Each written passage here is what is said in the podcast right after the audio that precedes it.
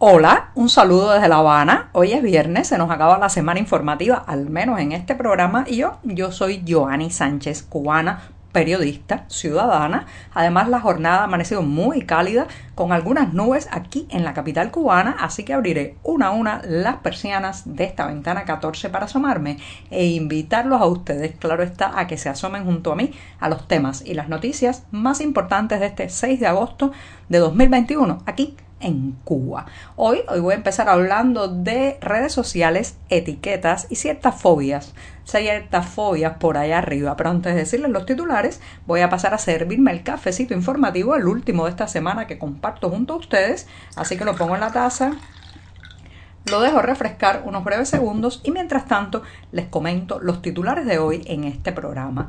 Ya les había adelantado que iba a hablar de una etiqueta, sí, SOS Cuba, la etiqueta que pone nervioso al oficialismo cubano. Ya les daré los detalles al respecto. En un segundo momento, pérdida del poder de convocatoria. ¿Será esa otra señal del fin del castrismo? Ya verán por qué está relacionado con la caravana de ayer, la caravana oficial por el litoral habanero. Mientras tanto, un país pendiente de lo que llega en las maletas. Según reportes oficiales han entrado desde las flexibilizaciones para importar alimentos y eh, medicamentos a la isla más de 100 toneladas en equipajes de viajeros. Y por último, una reunión anual, sí, reformar la economía cubana, la reunión anual de la Asociación para el Estudio de la Economía Cubana, conocida por sus siglas en inglés ASCII. Así que ya presentados los titulares, voy a tomar la cucharita para revolver este café que se ha refrescado un poco, pero sigue estando caliente. Así aprovecho y hago el chin chin, la cortinilla musical de este programa. Y siempre, siempre necesario, además de amargo, sin una gota de azúcar.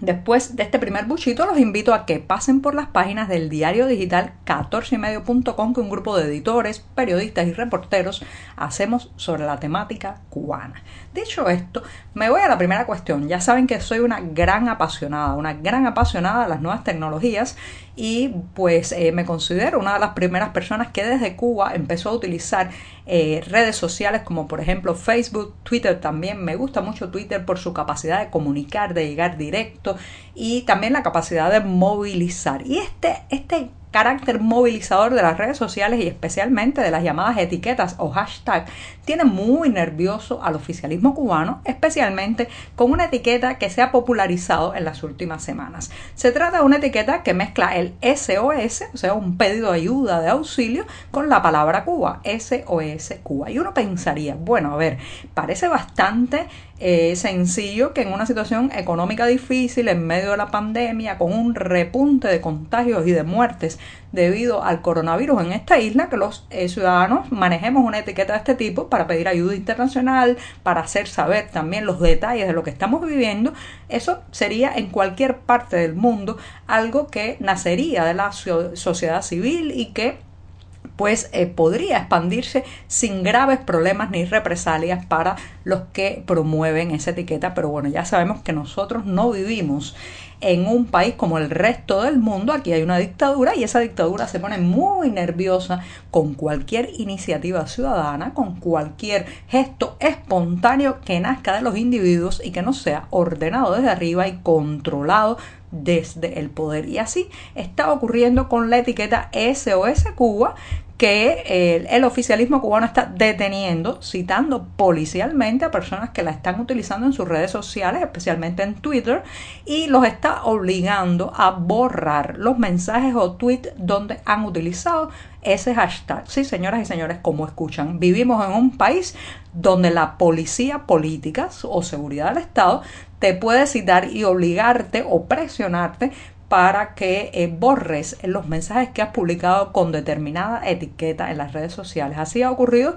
Ayer llevábamos el reporte de un estudiante de medicina que ha tenido que borrar un hilo completo de Twitter por usar el SOS Cuba. ¿Cuáles son las presiones en este caso? Bueno, si usted es joven y es estudiante, lo presionarán con la posibilidad de que no termine graduándose de una especialidad en eh, una casa de altos estudios que como sabemos están controladas absolutamente por el régimen cubano. Así que también amenazan de posibles multas, detenciones, procesamientos judiciales. ¿Y qué dice?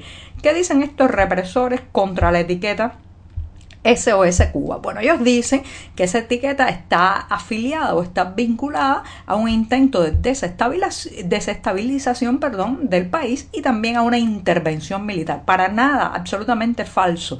Esto es un hashtag que nació de eh, la indignación, que nació también de la preocupación de la gente. Señoras y señores, estamos viviendo en un país laxado económicamente, sin recursos, los hospitales están repletos de gente con síntomas de COVID-19 y el oficialismo no puede gestionar todo eso. Entonces este SOS Cuba es un grito desesperado que sale desde la sociedad cubana es verdad que eh, también se utilizó mucho durante la jornada de protestas del 11 de julio, unas protestas que sí tuvieron un carácter, por un lado, de insatisfacciones económicas y materiales, pero que fueron fundamentalmente unas protestas de corte político y libertario. Entonces, SOS Cuba ahora se ha convertido en la bestia negra de las redes sociales para la policía política en esta isla y están simplemente llamando a contar, deteniendo, interrogando y presionando a aquellos que la usen. De manera que yo creo que al final van a lograr el efecto contrario. Nada hay más atractivo que lo prohibido. Y eso prohibido se llama ahora SOS Cuba. Así que vamos a repetirlo alto y claro en las redes sociales. Bueno, me voy a dar el segundo sorbito del día. Y me voy a otra cuestión. Ayer, ayer el oficialismo cubano había citado una caravana oficial, eh, había actividades oficiales en varias partes del país, pero especialmente eh, se, eh, se, convocó desde el régimen a una especial en el malecón de La Habana. Recuerden, lo comentamos en este programa, que ayer era el 27 aniversario de esa otra revuelta popular ocurrida en 1994, conocida como el maleconazo. Pues intentando responder a aquel maleconazo hace 27 años, eh, pues el régimen cubano convocó a una caravana por el litoral de La Habana. Eh, esto generó mucha preocupación. Les reitero que estamos en un repunte muy dramático de los casos de COVID-19 en Cuba, rozando los 10.000 casos diarios y cuestionándonos esa cifra porque ya saben que muchos pacientes ni siquiera tienen acceso a un test o una prueba o PCR para confirmar que están enfermos. Y además, rozando también los 100 muertos diarios, también cifras oficiales. Vamos a cuestionarnos todo esto, pero son las que hay. Bueno, pues en medio de ese panorama tan incierto y con la complicidad incluso de científicos, doctores, personas que deberían haber eh, dicho públicamente su inconformidad con la convocatoria a una caravana en el litoral habanero, pues el oficialismo se quiso dar un baño de multitudes, pero quiso ir por lana y salió trasquilado. El poder de convocatoria fue mínimo, las imágenes son realmente ridículas. Eh, afortunadamente mucha gente se dio cuenta que era un peligro epidemiológico esa convocatoria y no fueron, a pesar de las presiones, tenemos reportes de estudiantes universitarios, trabajadores de centros estatales que fueron duramente presionados para asistir, pero al final primó en la mayoría de ellos el sentido común y la protección de su salud y la de su familia. Así que, ¿qué vimos? Las imágenes, una pobre asistencia, muy poca gente Realmente fue muy ridículo. Y yo me pregunto, en los finales de estos regímenes autoritarios, de estas dictaduras, una, una de las claves, una de las evidencias, una de las señales más claras podría ser la pérdida del poder de convocatoria. Sí, probablemente. Recuerden que si algo ha tenido el castrismo por décadas es la capacidad de convocar a la fuerza con represalias, con intimidaciones, pero la capacidad de llenar plazas, llenar calles, hacer desfiles multitudinarios. Me pregunto, ¿será esta baja eh, capacidad de convocar ahora mismo, esta apatía generalizada de la gente en relación con los llamados oficiales, una señal del fin? Mm. Me encantaría saber en otros regímenes autoritarios cómo han sido estos finales en cuanto a capacidad del régimen de llenar plazas, llenar calles u organizar desfiles. El de ayer fue un fracaso. Bueno, me voy rápidamente con el tema del el mercado informal. Ya saben que aquí es la isla del mercado negro, tenemos que sumergirnos cada día en la ilegalidad, en las redes clandestinas, para poder comprar casi cualquier cosa, desde comida, pasando por productos de aseo doméstico y personal y también medicamentos. Bueno, desde que eh, las flexibilizaciones del oficialismo cubano intentaron responder a las protestas del pasado 11 de julio. Recuerden que eh, pues Miguel Díaz Canel, emplazado contra las cuerdas, pues eh, anunció la flexibilización a importar alimentos y comida libres de aranceles o de sea de impuestos en la aduana. ¿Qué ha pasado después de eso? Ha llegado lo que podemos llamar un poco de oxígeno al mercado negro o mercado informal cubano, donde eh, pues han reaparecido mercancías que hace meses no se veían, especialmente, señoras y señores, alimentos, eh, café. Ustedes saben que nosotros vivimos en la isla que una vez fue la azucarera, la cafetera y, y la tabaquera del mundo y ahora no se encuentran casi ninguno de esos productos.